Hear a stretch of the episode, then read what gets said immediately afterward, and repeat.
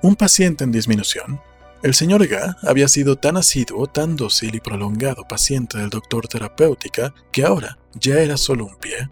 Extirpado sucesivamente los dientes, las amígdalas, el estómago, un riñón, un pulmón, el brazo, el colon, ahora llegaba el ballet del señor Ga a llamar al doctor terapéutica para que tendiera el pie del señor Ga, que lo mandaba llamar.